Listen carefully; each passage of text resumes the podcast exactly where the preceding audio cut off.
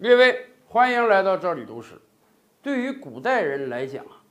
能够尽可能多的留下自己的后代，是一个很重要的事情。不孝有三，无后为大。那么，如果有能力的话，后代越多，就说明你这个人越成功。所以，咱们也看到，中国古代的皇帝那是只要有机会就能生啊。周文王为什么被人称颂？因为他有一百个儿子。中国古代在位时间长、有能力的皇帝都是儿子女儿特别多的，这恐怕也是人类繁殖基因的一个代表。而进入到现代，咱们知道啊，人能留下自己子女的数量那是很少的了。可是啊，就有的人通过其他的方式给自己留下了大量的子女。今天美国有一个老人，他已经八十岁了，可是啊，他在全球各地。有接近七十到八十个子女，而且人家这个子女留得好啊，不单在抚养过程中一分钱没花，在产生这些子女的过程中呢，他还收了俩钱儿，这是怎么一回事呢？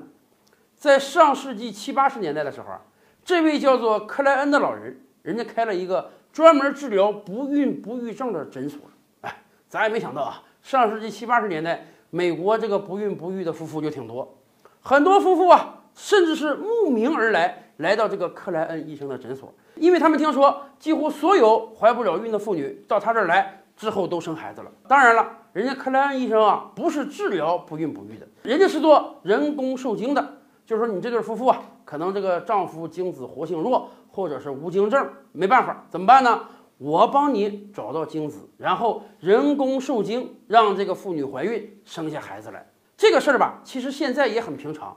前些年我们不还听过一个事儿吗？说某大学打广告啊，号召这个男生去捐精，捐一次精六七千人民币那么高了，而捐出来的精子呢，会放到统一的精子库中，有这个不孕不育的夫妇呢，可以过来选这个精子，甚至有的夫妇啊，还可以选择这个捐精大学生的身高、肤色、发色、血型等等。当然了，捐精啊，也有一个问题。就是可不可能一个人捐精捐的过多，以至于啊他的后代太多了？所以我国有相关规定啊，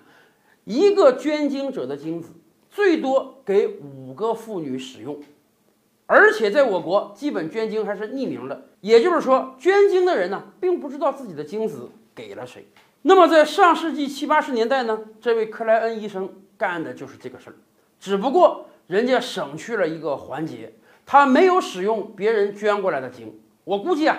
也可能是一方面那个时候捐精的人少，另一方面呢，相关的这个设备也不齐全，哪有那么大一个库房能够存放很多精子，还让这个妇女挑选的呢？所以当年的克莱恩医生时值壮年呀，三四十岁，人家每次手术的时候都给这个妇女使用了自己的精子，只不过所有接受手术的妇女都并不知情，也就是说。所有经克莱恩手术过的妇女，生出来的孩子都是他本人的。这个事情在两三年之前终于被爆出来了。因为克莱恩的众多孩子中，总有那么一两个知道自己是捐精者的孩子，所以人到网上去比对 DNA，希望找到自己的生物学父亲到底是谁。结果这一找可好了，发现网上有大量的人 DNA 跟自己一模一样。甚至有的人啊都不用比对 DNA，一看有很多人长相跟自己都很相似，所以大家才知道原来克莱恩医生当年是这么治疗不孕不育的。只不过